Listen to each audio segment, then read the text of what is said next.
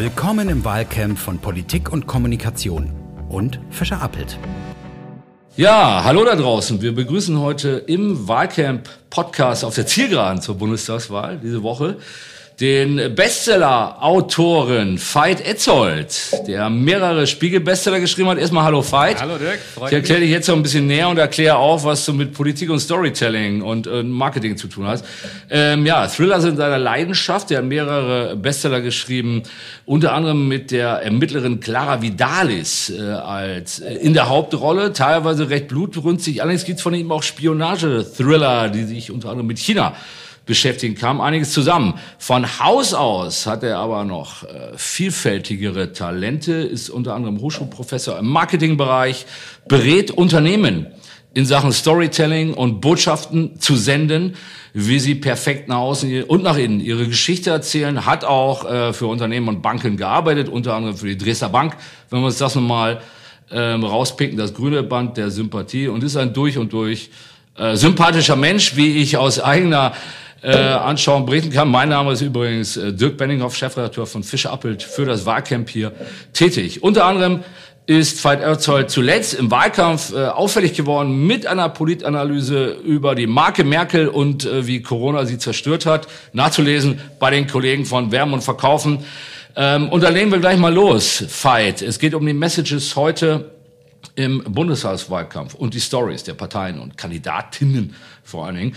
Äh, vorab einmal eine Prognose. Vor der US-Wahl hast du im Magazin Cicero ähm, Donald Trump als Wahlsieger prophezeit. Ja, die äh, Komödie werde furchtbarerweise weitergehen. Nun, wir wissen alle, wie es ausgegangen ist. Was sagst du diesmal voraus?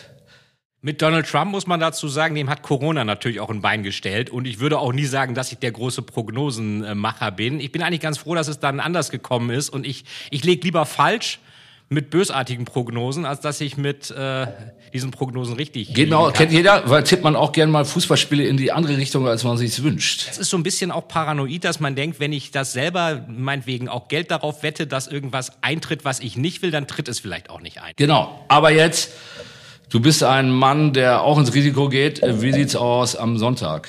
Ich fürchte, wenn es eine Mehrheit für Rot-Rot-Grün gibt, dann kommt die auch. Wird es eine Mehrheit geben? Ich fürchte ja. Aber es kann sich einiges noch ändern. Wir haben viele Briefwähler. Wir haben auch ähm, jetzt einen kleinen Aufschwung wieder von Armin Laschet. Es kann auch sein, dass es eine große Koalition unter anderen Vorzeichen gibt. Aber ähm, die SPD fühlt sich, also die Partei Linke, die jetzt äh, sich im Wahlkampf ruhig verhalten hat, die fühlt sich mit einer rot-rot-grünen Koalition sicherlich sehr viel wohler als mit der CDU und mit der FDP schon gar nicht. Und wenn die Mehrheitsverhältnisse bestehen, dann fürchte ich, wird das so kommen. Ähm, nun kann sich jeder selbst überlegen, ob Veit das nur gesagt hat, äh, weil er sich das andere wünscht, oder ob das eine ganz reelle Prognose ist. Wir werden es am Sonntag sehen. Wenn Trump eine Komödie war, wie du geschrieben hast, für viele war es ja eher eine Horrorstory, äh, was ist denn der Wahlkampf, den wir gerade erleben? Das ist eigentlich so eine Art langweiliges Biedermeier-Theaterstück, würde ich sagen. Es ist also eine Komödie, dafür ist es nicht witzig genug, es ist eigentlich eher traurig, deswegen eigentlich eine Tragödie. Aber der tragische Held, der fehlt mir da irgendwie, weil mit dem hat man irgendwie auch Sympathie. Und ich kann da irgendwie jetzt äh, zwar tragische Helden erkennen, aber die große Sympathie. Äh, also dann doch kein Held, sondern nur tragische Figuren. Tragische Figuren, die aber keine Helden sind, weil ein Held möchte ja irgendwas in einer Tragödie, etwas Großes erreichen was er aber durch seine eigene Unzulänglichkeit dann doch nicht schafft. Kann man natürlich sagen, okay, trifft vielleicht ein bisschen zu, aber dafür muss der Held auch irgendwie sympathisch sein. Und äh, ich habe den Eindruck, dass die meisten Kandidaten, eigentlich alle, nicht daran interessiert sind, sich so ein bisschen mehr als interessante Person auch darzustellen und zu sagen, warum eigentlich gerade ich? Wenn jetzt Armin Laschet noch gewinnen würde am Sonntag, dann kann man durchaus ja sagen, hat er irgendwie eine Heldenreise durchlebt, Widerstände überwunden, wäre so ein klassisches Erzählmuster eigentlich, ja. Aber wodurch, fragt man sich dann, weil der Held in der Regel auch was Großes irgendwo geleistet hat oder noch irgendwie was heldenhaft umgebogen hat, ja. Richtig. Und ich glaube, das ist gar nicht mal das Problem von Armin Laschet, dass er nichts erreicht hat. Er hat ja oft, er ist ja oft unterschätzt worden. Er hat das in NRW auch mit der Wahl gerade so hingekriegt, hat dann mit der FDP koaliert, hat in NRW, das sagen auch Leute dort vor Ort, wenn man das mal sich genau im Detail anschaut, auch wirklich einen guten Job gemacht. Im Marketing wissen wir beide, heißt es aber auch, äh, du kannst noch so gut sein, wenn das keiner weiß, bringt das nichts. Und äh, Armin Laschet kriegt es meiner Ansicht nach nicht hin, diese Kompetenz aus seiner Absenderstory, wo kommt der her, Bergbau, einfache Verhältnisse, das überzeugend zu erzählen und da eine Gesamtstory draus zu machen, weil er meiner Ansicht nach von dem, was er verkörpert und was er alles kann, wäre er auch für große Teile der SPD-Wähler und auch wahrscheinlich der Grünen-Wähler sogar wählbar. Ähm, wir sind jetzt schon tief im Markencheck drin, den wir eigentlich gleich nochmal dezidiert machen wollen, aber wo wir jetzt bei Armin Laschet schon mal sind. Ähm, nun hat mir sie ja in erster Linie gar nicht über politische Inhalte bei ihm ja, teilweise lustig gemacht, da wäre sehr viel verspottet auch in sozialen Netzen zum Beispiel, ähm, sondern eher über persönliche Fauxpas. Ähm, über den Umgang mit Kinderreportern im Interview, über das Lachen natürlich bei, bei Steinmeier. Ähm, hätte das durch eine starke Geschichte, die über allem steht, irgendwie wettgemacht werden können? Oder bin ich doch auch, das sind ja auch kommunikative Themen, kernkommunikative Themen, ja? Äh, Bildsprache, ähm, Diskussionsverhalten ähm, hätte da auch eine tolle übergreifende Story nichts mehr geholfen, wenn jemand so patzt. Ich denke, eine übergreifende gute Story hilft immer, weil es gibt ja kein Vakuum. Entweder habe ich da eine negative Story, wenn ich da nichts gegen tue, kann ich diese Negativstory, meinetwegen, dass er da bei der, bei der Überschwemmung da im Hinterraum irgendwie gelacht hat und dergleichen, das kann ich ja nicht einfach totschweigen, das kann ich auch nicht rein argumentativ irgendwie wegwischen, weil jeder von uns würde mal irgendwie wahrscheinlich lachen und man denkt nicht immer an eine Kamera, die da ist. Das ist natürlich, darf Profis eigentlich so nicht passieren, war aber nun mal so, also ist nicht gut gelaufen. Nur eine Story, eine Anti-Story, die stark ist, kann nur von einer noch stärkeren anderen Story konterkariert werden. Wenn ich da aber ein Vakuum entstehen lasse, lasse, dann äh, bleibt die Anti-Story da und ähm, es ändert sich nichts. Wir haben zwei starke US-Narrative gehabt in den vergangenen Wahlen. Das war zunächst mal Yes We Can. Ja von Obama, aber auch, muss natürlich konstatieren, von Donald Trump, Make America Great Again. Was von Ronald Reagan eigentlich kam. Ja, genau. Was aber auch interessant war, ja, ja. was man nur so am Rande ab und zu mal erfahren ja. hat. Selten eigentlich. Ne? Also ähm, auch in der Berichterstattung wurde es weitestgehend äh, Trump originär zugeschrieben. Ja. Jedenfalls haben wir diese beiden äh, Stories gehabt. Jetzt mal zum Beispiel Yes We Can, ja. Dieses starke Narrativ, das äh, ja absolut verfangen hat damals. Wäre das auch so erfolgreich gewesen, wenn Obama äh, bei Terminen äh, permanent so gepatzt hätte wie Laschet? Das glaube ich nicht. Obama hat sich ja extrem vorbereitet. Er hat ja wirklich auch Leute gehabt, die ihm da auch äh, Stories entwickelt haben. Er hat ja auch immer dieses Leiterprinzip, ist ja bekannt von Obama, dass er immer so sagt, hier, wir müssen, wir haben die und die äh, ältere Dame in Arizona, die sich ihre Krankenversicherung nicht leisten kann. Deswegen kommt Obamacare, dann macht er Big Picture, Blick von oben. Und dann hat es äh, Joey N. aus äh, Arizona äh, wieder einfacher, eine künstliche Hüfte zu kriegen. Also immer vom Spezifischen die Leute abholen, Big Picture und dann wieder zurück zurück. Und ähm, wer da das Material darüber gelesen hat, weiß ja, dass Obama sich da extrem vorbereitet hat, dass auch seine Reden, auch zur Restrukturierung der Autokonzerne in der Finanzkrise General Motors, das klang eigentlich wie ein Wirtschaftsprüfer. Er, also sehr kenntnisreich, aber trotzdem rhetorisch toll rübergebracht. Der hat verstanden, dass er natürlich äh, durch seine Worte überzeugen muss, weil er auch als ein gewisser Newcomer in die Politik kam und ähm, deswegen was anderes bieten musste als nur Erfahrung. Das wird meiner Ansicht nach in Deutschland völlig unterschätzt. Also äh, die Reden von Politikern, auch von unserem Bundespräsidenten, da ist jedes Jubiläum von der Dorfsparkasse, die Anrede ist da spannender. Ich will ja da nicht großartig widersprechen. ähm, also du siehst niemanden, würde ich jetzt interpretieren, der im Wahlkampf gerade ein gutes Narrativ hat, eine gute Geschichte erzählt. Also alle erzählen eigentlich ähnlich langweilig, von daher fällt auch irgendwie nicht groß auf. Ähm, dass, äh, dass vielleicht alle irgendjemand vielleicht langweiliger ist. Man muss dazu auch sagen, auch in den Triellen, es ist ja erstaunlich, ähm, was für platte Fragen auch teilweise gestellt werden. Also von einer der dem Exportweltmeister überhaupt, äh, nämlich Deutschland, viertgrößte Volkswirtschaft der Welt, ist das Thema Außenpolitik, globale Machtverhältnisse, China, USA, nicht existent. Es geht nur um Hartz IV und Mindestlohn. Ja, aber ich finde, wir haben inzwischen, das habe ich mir auch mal überlegt, es wird ja, wenn man auf Twitter so nach dem Triell oder während des Triels auch guckt, äh, werden diverse Themen angesprochen, die es gefehlt haben. Du hast ja am Ende den Eindruck, es gibt eine dermaßen Themenfülle inzwischen, ja. gibt es auch deutlich mehr als früher, ähm, dass gar nicht alles adressiert werden kann. Ja. Das muss man ja auch mal sagen. Und dann ist Außenpolitik trotz Afghanistan vielleicht in dem Fall, weil man weiß, Dietmar Bartsch war hier vor kurzem im, äh, im, im Talk und er hat auch gesagt, bei ihm im Wahlkreis oder bei ihm, in, in, wo er herkommt, da in Vorpommern, ähm, wenn die Fische aus dem Wasser kommen, Die fragen den ja Afghanistan oder Außenpolitik. Das Nein. interessiert die Ja. überhaupt nicht. Deshalb kann, muss es im Wahlkampf einfach zurückstehen. Ist das äh, nachvollziehbar für dich? Oder hast du eben kritisiert halt? Ja. Es ist gewissermaßen nachvollziehbar. Andererseits ähm, haben wir einerseits natürlich den da irgendwie in Vorpommern, der sagt, interessiert mich nicht. Gut, den Typen irgendwie im mittleren Westen der USA interessiert das genauso wenig. Das ist, glaube ich, auch kein rein deutsches Phänomen. Aber trotzdem zu sagen, wir haben vielleicht als CDU oder FDP oder wer auch immer die besseren Rezepte, um Deutschland auch global stark zu halten. Ähm, wenn ich das habe, besser als die anderen, muss ich es auch irgendwie proaktiv kommunizieren, wenn es mir einen Vorteil in der Kommunikation bringt. Und jeder lernt auch im Medientraining, man kann auch mal eine Frage, die anders gestellt wurde, dann so beantworten, dass die Antwort rauskommt, die man selber gerne hätte. Das können Politiker ja eigentlich. Ich stelle Frage A und bekomme Antwort B. Ähm, warum das jetzt überhaupt nicht möglich war und sich alle eigentlich auf ähnlichen Themenfeldern dann tummeln. Und auch Armin Laschet dann äh, entweder Klimathemen besetzt, was die Grünen besser können, oder soziale Themen ent entdeckt, was die SPD und Linke, wo man denen mehr zutraut. Das ist eigentlich die eigene Kernkompetenz absichtlich nicht kommunizieren. Und das ist von der Positionierung suizidal, würde ich sagen. Ähm, abgesehen von den, von den Themenfeldern fehlt, wie gesagt, so ein bisschen die übergreifendes Narrativ. Ja, wir haben ein paar Slogans angesprochen. Hinter Yes We Can ist ja nicht nur einfach ein Spruch, sondern Ja. eine ganze Story Ja. dahinter. Also ähm, Aufruf einer Nation sozusagen. Ähm, wollen die Deutschen sowas überhaupt? Weil auch in der Vergangenheit fällt mir ja jetzt in jüngsten Jahrzehnten nicht mehr so viel ein. Oder ähm, ist unsere Nation oder unser Volk nicht doch eher auf Sicherheit geeicht und äh, macht den Leuten sowas nicht vielleicht eher Angst, weil Yes We Can und auch eigentlich Make America Great Again waren ja Aufbruchssignale äh, raus aus der Komfortzone im Grunde genommen. Ja? Richtig. Ähm, stehen, die, stehen wir gar nicht drauf. Stehen die Deutschen, wir prinzipiell äh, nicht drauf, das ist leider richtig. Die Amerikaner sind da optimistischer, zupackender und auch risikofreudiger. Sieht man ja schon an der Aktienquote äh, in, in Amerika im Vergleich zu Deutschland. Deutschen mögen das Sparbuch, auch wenn es minus zwei Prozent bringt.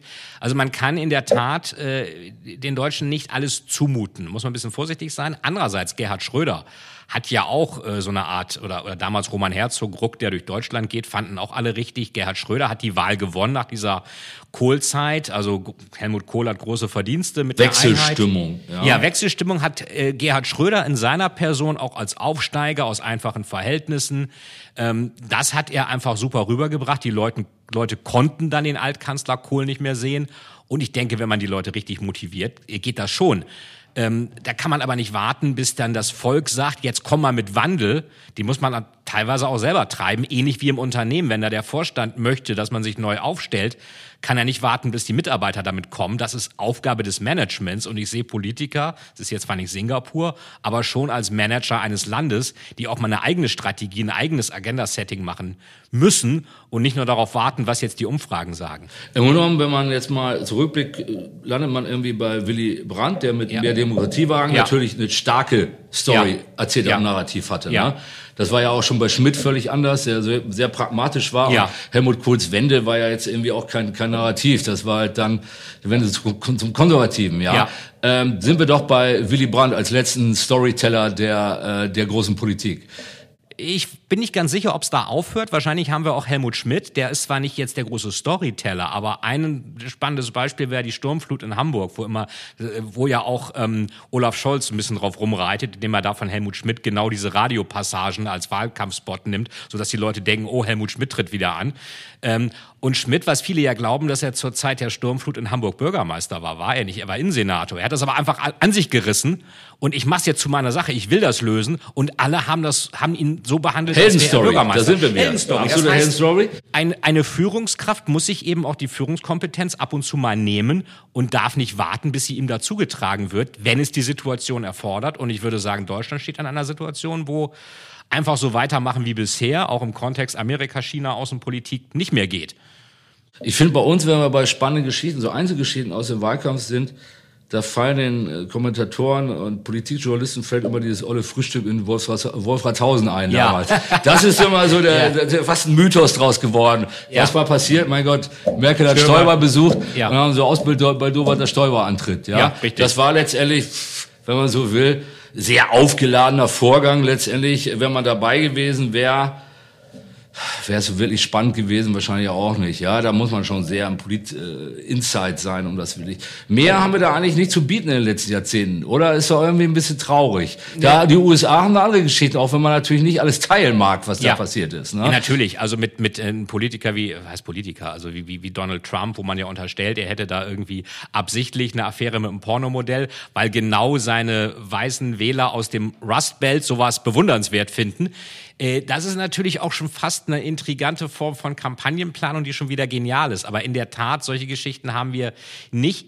Finde ich eigentlich auch gut, äh, aber dann würde ich mir wünschen, dass dann auch wirklich Inhalte eine Rolle spielen und die spielen eben auch keine Rolle, weil alle sehr wenige Themen besetzen, die genau die gleichen und austauschbar sind. Ist das denn schlimmer als vor vier, acht oder zwölf Jahren aus deiner Sicht? Oder noch nee, ich glaube, es ist im Vergleich zu den ganzen Merkel-Wahlkämpfen, wo dann, also das, muss, das Interessante ist ja, jeder SPD-Kanzlerkandidat muss ja mit S anfangen. Also Schröder, äh, Steinmeier, äh, Steinbrück, Schulz, Scholz.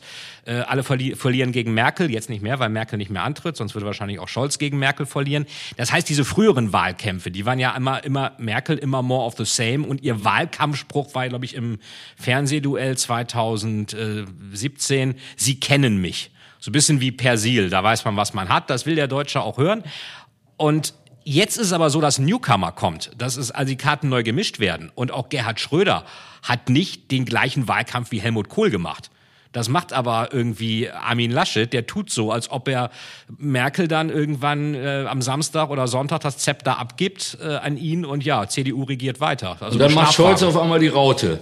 Und da äh, war Laschet kalt erwischt sozusagen, weil dieser Merkel, äh, more of the same, Merkel 2, äh, die Geschichte verfängt ja gar nicht mehr. Verfängt überhaupt nicht und äh, die SPD hat, glaube ich, äh, eine Sache auch wirklich richtig gemacht. Die haben eine tolle Kampagne. Ich finde das sehr plump, aber es funktioniert. Alles so in schwarz-weiß, rot dahinter. Dann Olaf Scholz mit Briefwahl in der Hand, mit dem, mit dem. Und wer SPD will, muss Scholz wählen. Für die ganz Blöden. Hier, du kannst nicht Scholz direkt wählen als Bundeskanzler. Äh, das ist eine völlig auf die Person zugeschnittene Wahl. Bei der CDU ist das Problem. Die Mitglieder der CDU wollten meiner Ansicht nach März die, dass die Bevölkerung wollte äh, Söder als Kanzlerkandidaten, die Funktionäre wollten Laschet. Das heißt, die ganze Basis ist gegen Laschet und da werden ja teilweise auch keine Plakate geklebt.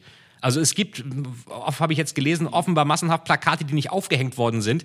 Wo also die Leute auch dazu bekennen, richtig, warum sie nicht Warum sie die haben. nicht, weil sie den nicht wollen. Kardinalfehler im Change Management Nummer eins, die eigene Fraktion nicht hinter sich bringen. Und die Apparatschicks der CDU kleben keine Plakate. Kommen wir mal zu den einzelnen Politikern. Wir haben da schon einige angesprochen. Gehen wir nochmal durch. Ähm, die Kollegin Annalena Baerbock. Ja.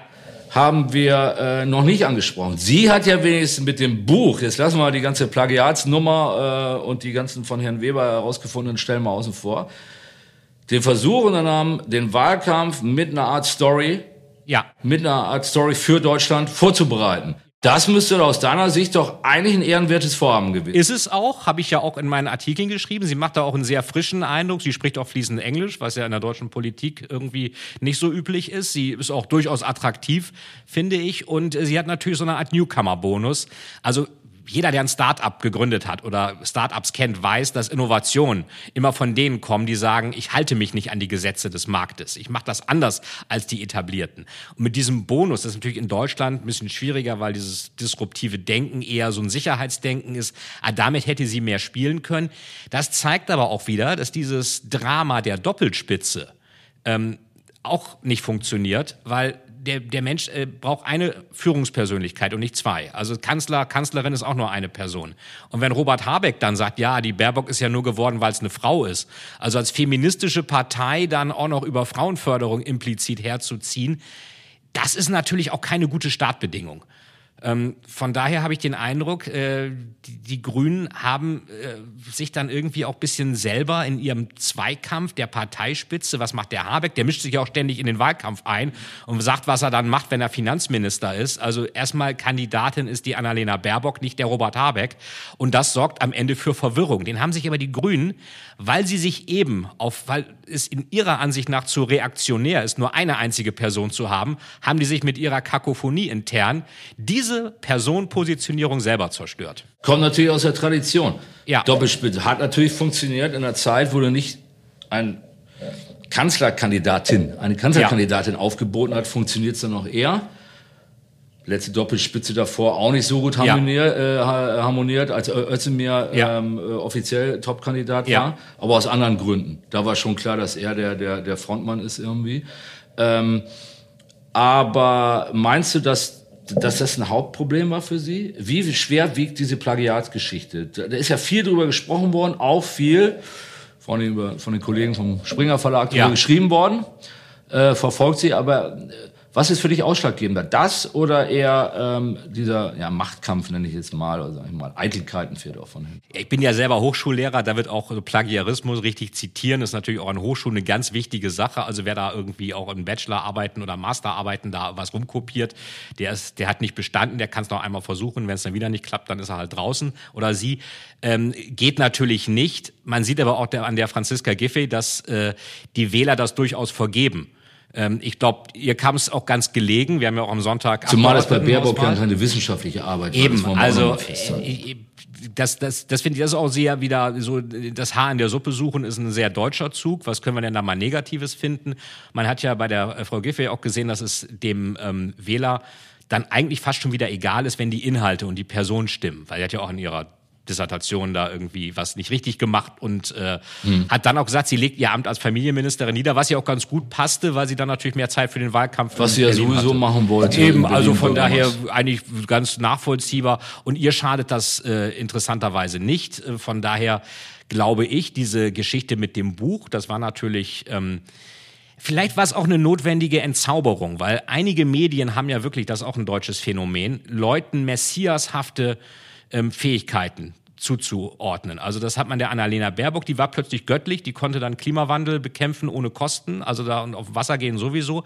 Obama, als der 2008 in Deutschland war, hat man auch irgendwie wie so eine Jesusgestalt empfangen. Ja, aber noch das, viel extremer, ne? Eben, dass er dann die meisten Drohnentoten, also Drohnen, nicht Drogen, äh, hatte als je, mehr als jeder andere Präsident. Das dürfte eigentlich der deutschen Seele nicht so gefallen.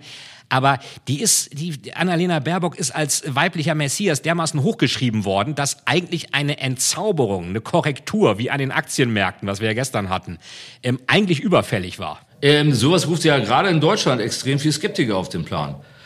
Ne? Ja. Also äh, dieses Hochjubeln, das war ja. auch im Fall Gutenberg, das war ja, ja. auch ein Beispiel dafür. Ja. ja wenn er zu sehr vergöttert wird von dem einen, ist es ja. für, für einen Großteil der, der anderen Deutschland schon wieder ein äh, Anlass, ganz genau hinzuschauen, ja, was man ja bei Baerbock dann gemacht hat. Ja. Ähm, der Spiegel hat äh, jüngst einen Titel oder einen aktuellen Ausgabe einen Titel über die, die Grünen, kein grüner Land heißt das Ganze.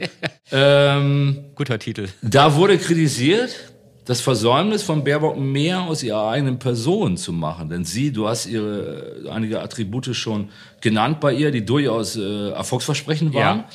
Ja. Ähm, die frische Newcomerin, mhm. die anderen beiden, auch Laschet kann man beim besten wenn nicht als Newcomer Nein. begreifen, ja.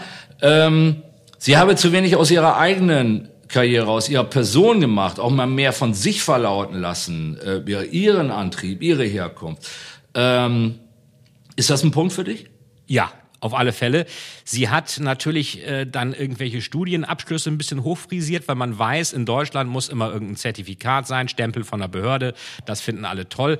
Äh, was ja viele nach wie vor auch nicht wissen, ähm, das fiel manchmal äh, in einigen Gesprächen, dass sie ja irgendwie Profi-Trampolinspringerin war. Also gerade diese ganze Sportgeschichte, Wettbewerb, sich überwinden, trainieren, Ziel vor Augen, Mindset. Das ist auch was, was hängen bleibt. Das, das bleibt, da kann sagen. ja wirklich, ja, eben. Und äh, in, der, in der Konjunktur, es geht hoch und runter, man springt und dann, aber irgendwann fällt man wieder runter. Da kann man Metaphern für Wirtschaft Genau, in meiner nehmen. Zeit als Trampolinspringerin ja. habe ich gelernt. Und das verstehe ich nicht. Ich meine, wir beide kommen hier wirklich in einem Gespräch auf solche Ideen und ich frage mich, was für Berater die Politiker teilweise haben, die solche wirklich naheliegende Sachen Sachen, die einen fast schon beißen. Also elf Meter ohne Torwart oder sieben Meter ohne Torwart und die schießen trotzdem daneben.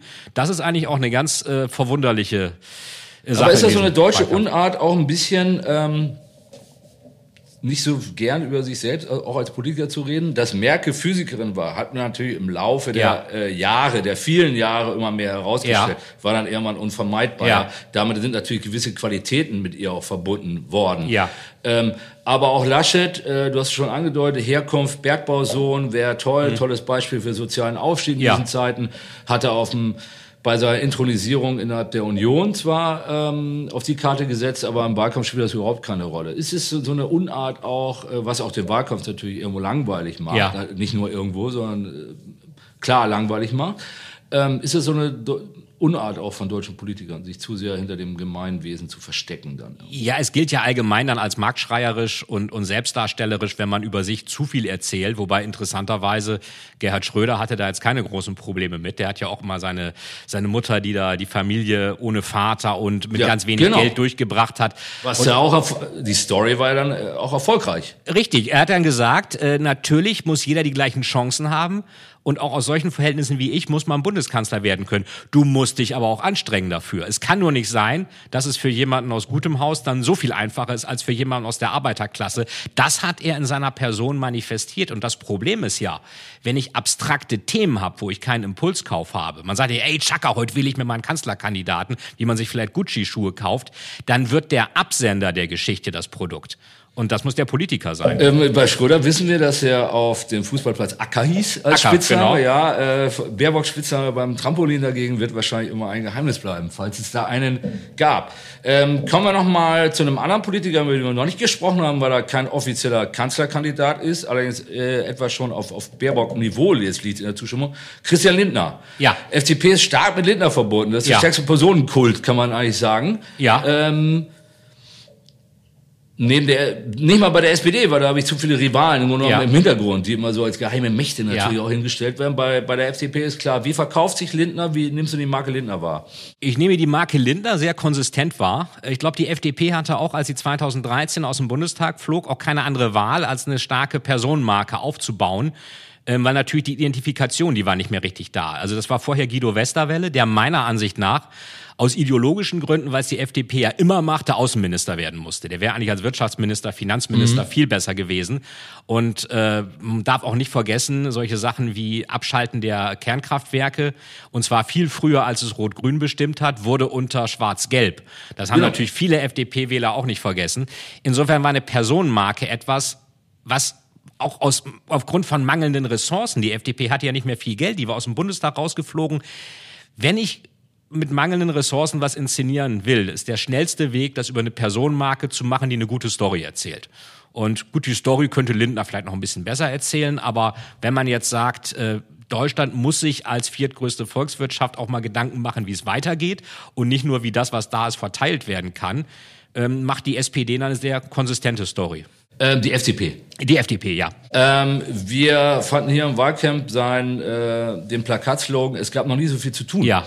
Äh, eigentlich sehr gut, weil Ja, da auch richtig. ein Narrativ hintersteckt, ne, des- Anpackens. Ja. Ja, die größten Probleme werden Ja. jetzt angepackt. Ne? Das ist Richtig. eigentlich, ähm, ob er sich dabei jetzt äh, unter der, im, Dunkeln unter der Schreibtischlampe ablichten lassen muss, sei mal dahingestellt mit Aktenbergen, wenn ich mich da recht an das Plakat Ja, ja, das äh, sieht so ein bisschen eher so nach Steuererklärung am Wochenende aus. Genau, notgedrungen saß er da. Ja. Zu später Stunde der ähm, Kollege Lindner. Aber kommt an und ist konsistent aus deiner Kommt Sicht. an, ist konsistent. Ich kenne auch viele, die sagen, dass das eigentlich das ist, was sie jetzt erwarten würden, wenn es darum geht, wie kann man Deutschland äh, ein bisschen zukunftsfest zurechtzorn. Auch zwischen den Großmächten USA und China, wo sich Deutschland, auch wenn es sich darum drückt, irgendwann mal entscheiden muss, auf welcher Seite stehen wir denn nun. Ja. Und 60 Prozent Umsatz äh, macht Volkswagen eben nicht in den USA, sondern in China. Ähm, Wahlplakate, generelles Thema, immer wieder natürlich, als Mittel auch äh, unverdrossen eingesetzt, selbst Ja. in Zeiten der Digitalisierung. Ja, äh, eine Umfrage hat ergeben, jetzt jüngst, ähm, dass so gut wie nichts hängen bleibt. Ähm, wir gingen eigentlich immer davon aus, dass die, die Präsenz wichtig Ja, ist, ja. überhaupt da zu sein. Aber dass sich viele Leute nicht mal daran erinnern konnten, welche Partei jetzt in ihrer Umgebung überhaupt aufgestellt hat. Ähm, Ja. von den Inhalten schon Ja, gar nicht. ja. Ähm, überrascht dich das? Ein klein wenig, also sagen wir so, es gibt ja zwei Möglichkeiten der Wahrnehmung. Ich kann was bewusst wahrnehmen, was man so explizit nennt in der Psychologie, oder ich kann es unbewusst, implizit. Implizit, unbewusst bleibt leider oft mehr hängen, als man sich bewusst wahrnimmt. Ich meine, sonst würde ja Coca-Cola nicht überall ihr Logo hinschreiben oder, oder wenn, wenn du zum Stuttgarter Flughafen fährst, äh, da ist ja ein riesiger Bosch Schriftzug an dieser großen Halle. Das heißt nicht, dass ich jetzt sofort losfahre in den Baumarkt, wenn ich da lande am Flughafen und mir eine Bosch-Bohrmaschine Ja, das zeigt kaufe. aber, dass starkes Marketing hängen bleibt. Das bleibt hängen. Und da würde ich sagen, ja. Und besonders diese, die SPD-Kampagne mit dem Schwarz-Weiß, alles Schwarz-Weiß, alles in Rot, dann auch die Abkürzung finde ich bescheuert, aber SPD, soziale Politik für dich, ist aber ähm, irgendwie so ein No-Brainer, wie man so sagt. Also versteht wirklich jeder. Und da muss implizit unbewusst was hängen bleiben. Sonst wäre dieser Erfolg von Olaf Scholz nicht zu erklären, der ziemlich zeitgleich stattgefunden hat äh, mit den Plakaten und der Kampagne. ähm, also da, auch hier im Wahlkampf positiv äh, bewertet worden, Ja. immer wieder, ja. Wer, wer, wenn dem so wäre, wäre es wirklich ähm, mal ein Überraschungsergebnis, dass eine, eine Plakatkampagne Ja. oder auch eine stilistische Gestaltung Ja. letztendlich einen wirklich deutlich positiven Effekt haben kann, ja. Es sind sicherlich noch andere Faktoren. Marke Scholz haben wir jetzt gestriffen. Ähm, Im Vorgespräch hast du auch gesagt, ein bisschen der, der Teflonmann, Ja, an dem nichts haften bleibt und der letztendlich auch die Raute gemacht hat und äh, er ist eigentlich der Merkel weiter so Olaf Merkel, Gewinner, genau. kann man sagen, oder? Kann man so sagen, vor allen Dingen auch die Teflon-Sachen, die an ihm da abprallen. Die sind, also meiner Ansicht nach sind das große Skandale, auch G20 in Hamburg, dann noch zu sagen, hätte es Tote gegeben, wäre ich zurückgetreten. Also allein für so einen Spruch müsste man zurücktreten. Und äh, er hat ja auch gesagt, er, sein Weg ist, führt nach Hamburg, er geht nie nach Berlin, das war gelogen. Er, G20 wird ein Hafengeburtstag, das war gelogen. Er hat mit den ganzen Cum-Ex-Sachen nichts zu tun, ist wahrscheinlich auch gelogen. Er sagt, Rot-Rot-Grün wird es nicht geben und da glaube ich eben auch, das ist gelogen. Wenn das die Mehrheit hergibt, Also wird würdest es was du äh, geben. Scholz konkrete, äh, konkreterweise der Lüge bezichtigen in mehrfachen Fällen? Notorisch fast Ich schon. habe die Beweise natürlich nicht, was er wusste oder was nicht, aber ähm, wenn ich den Leuten erzähle, G20 wird ein Hafengeburtstag. Ist zumindest Quatsch. Ist auf, ist auf alle Fälle keine korrekte Aussage.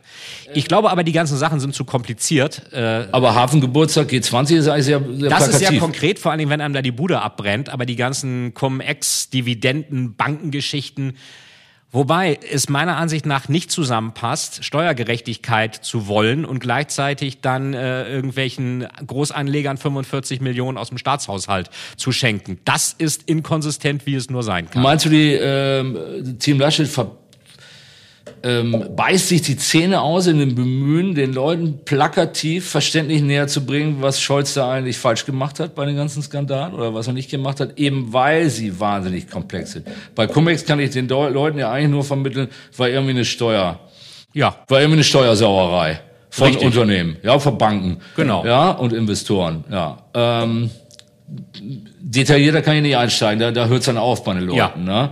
Firewire hat auch wahnsinnig komplex. Im Grunde genommen hat Laschet, sind es irgendwie dann doch die falschen Skandale, um den Wahlkampf zu beeinflussen, oder? Es ist immer die Frage, wie man da eine Geschichte draus macht, die jeder versteht. Ich glaube, das ginge schon, aber das äh, muss dann halt auch so runtergebrochen werden, dass man es verstehen kann. Man kann natürlich auch, wenn einem nun gar keine eigenen Ideen einfallen, was man anders machen will. Das hat ja Donald Trump auch ganz gut bewiesen. Der hat ja erstmal nur gesagt, äh, gegen wen er ist, wer sind die Bösen.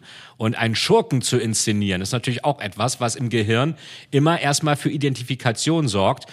Ähm, und da hat meiner Ansicht nach Armin Laschet dieses Schreckgespenst Rot-Rot-Grün und guckt mal nach Berlin, wie es da aussieht, wenn die regieren. Also muss man jetzt ja nicht schlecht finden, kann man auch gut finden, wenn man die Sachen teilt. Aber das als Bösewicht zu inszenieren, wozu eine von Scholz geführte Regierung hinführen könnte, da ist auch Potenzial verschenkt worden. Ähm, meinst du, es ist zu spät angepackt worden, das Thema? Weil es ist, es war lange, eine längere Zeit im Wahlkampf erstmal kein Thema. Es war lange Zeit kein Thema, bis dann auf einmal ähm, Die Umfragewerte. die Umfragen, bis die Plakate dann hingen. Aber das ist ja auch schon äh, jetzt äh, einige Monate Das her. stimmt, sah dann aber nach Aktionismus aus und nicht nach, nach glaubwürdiger Angst. Ja, man kann es ja so, also jetzt ich will natürlich nicht dazu motivieren, äh, zu manipulieren und zu lügen. Man kann es aber auch nach einer geplanten Kampagne aussehen lassen und nicht nach Aktionismus. Es ist immer die Frage, wie man es kommuniziert. Ja. Ähm, oder zieht das nicht mehr so bei den Leuten? Ja, wahrscheinlich bei denen äh, außerhalb Berlins äh, zieht es vielleicht nicht so. Es gab ja auch mal diese rote Socken-Kampagne, die auch nicht Ja. so funktioniert hat. Ähm, muss ich Aber halt- in Berlin haben wir bei R2G auch wieder ganz okay Wahlprognosen. Das ist, glaube ich, auch ein Berliner Phänomen. Ich glaube, die, die werden, da wird man bis zum Ende der Menschheit äh, R2G-Mehrheiten haben. Das ist halt so. Ich wüsste nicht, warum sich das ändern sollte. ja, und man schreibt sie auch äh, auf Wahlplakate gegen die Wohnungsnot und die äh, Wohnungskrise anzugehen, obwohl man ja lange Zeit hier alles dafür getan hat, äh, dass die Gentrifizierung nicht gestoppt wurde, sondern R2G hat die Gentrifizierung eigentlich In, in der Zeit ist es äh, nochmal explodiert, das Ganze, ja. Äh, vollkommen richtig. Ähm, von daher extrem minimale, eigentlich minimale Glaubwürdigkeit auf dem Gebiet. Ähm, Scholz sie trotzdem nicht, hat noch die Chutzpe, das auf Plakate zu drucken, das Thema. Ähm, das aber nur am Rande als Bemerkung. Scholz fällt jetzt in den jüngsten Wochen durch ganz viele Aktivitäten auf. Da gibt's äh, 15-Punkte-Programme für die ländliche Region. Da geht's eine Woche davor ein dickes Programm. Da geht's zum Zukunftsteam, wo alle möglichen äh, Menschen dabei sind. Stark auf Diversity auch geachtet wurde, Ja. mit klarem Blick natürlich auf Zielgruppen. Ähm, auch das wirkt so ein bisschen aktionistisch. Oder meinst du, das war eigentlich von vornherein so geplant und ist dann nach und nach abgespielt worden? Äh, Das ist, glaube ich, äh, wirkt nicht nur aktionistisch, das ist es auch, weil man wahrscheinlich gar nicht mehr geglaubt hat, äh, tatsächlich Kanzler werden zu können. Also die SPD dümpelte ja Ewigkeiten bei 15 Prozent. Und das hätte auch mit, mit R2G und allem ja dann nicht gereicht. Äh, Und ich glaube, man hat dann gesagt, okay, jetzt können wir doch Kanzler werden. Jetzt wird auch was von uns erwartet. Aber dann mit solchen Programmen auch zu kommen und eben zu sagen, wir sind vorbereitet, finde ich immer noch besser, als äh, irgendwie gar nichts zu haben. Oder so, wie man das dem Herrn Laschet vorwirft, so im Schlafwagen äh, ins Kanzleramt zu fahren. Wobei die Frage ist, fährt er ins Kanzleramt oder in die Opposition in dem Schlafwagen? Ähm, die jüngsten Umfragen waren wieder ein leichter Aufschwung. Ja, Ein Pflänzchen. Ein Pflänzchen, Vielleicht, ja. Schauen wir mal, was draus wird. Ähm, ein Wort noch zum Buch von, von Annalena Baerbock. Wir haben es schon, äh, kur- wir haben es angerissen. Ähm, ich möchte auch kurz darauf zurückkommen. Infolge dieser Plagiatsaffäre war immer wieder zu hören, auch in sozialen Netzwerken, Politiker sollten doch die Finger von solchen Büchern lassen. Ja. Ähm, sollten sie? Also man kann ja keinem verbieten, jetzt Bücher zu schreiben. Ich schreibe ja selber auch Bücher. Von daher äh, können Sie meiner Ansicht nach das machen, was Sie wollen. Ich finde es immer ein bisschen komisch, wenn gleich zu Beginn, bevor eine wirkliche Politikerkarriere stattgefunden hat, dann schon die Bücher rauskommen. Ähm, ist aber auch nicht nur ein Phänomen in Deutschland, ist glaube ich in allen Ländern so. Es ist ja auch, äh, ich glaub, im Economist war ein Artikel über die Bücher, die zu Angela Merkel jetzt rausgekommen sind. Also jedes Land schreibt jetzt eine Merkel-Biografie. Äh, ist natürlich da am Ende der Amtszeit. Ja, und nicht von ihr, Und nicht, sondern, äh, ne? nicht von, sondern von anderen. Obama hat ja auch dieses Dreams of My Fathers zu Beginn geschrieben. Es äh, gehört scheinbar dazu. Jeder muss zu Beginn seines Wahlkampfs ein Buch schreiben. Mein Ist Gott. es nicht aber eigentlich ähm, ganz man- durchdacht zu sagen, ich will hier durchstarten, das Land verändern und hier ist sozusagen mein Manifest. Okay, bei Baerbock jetzt stark abgeschrieben, aber Ja. hier ist mein äh, Manifest, hier ist sozusagen meine Bibel, aber ähm, es hört sich jetzt sperrig an, aber ihr könnt es alle lesen.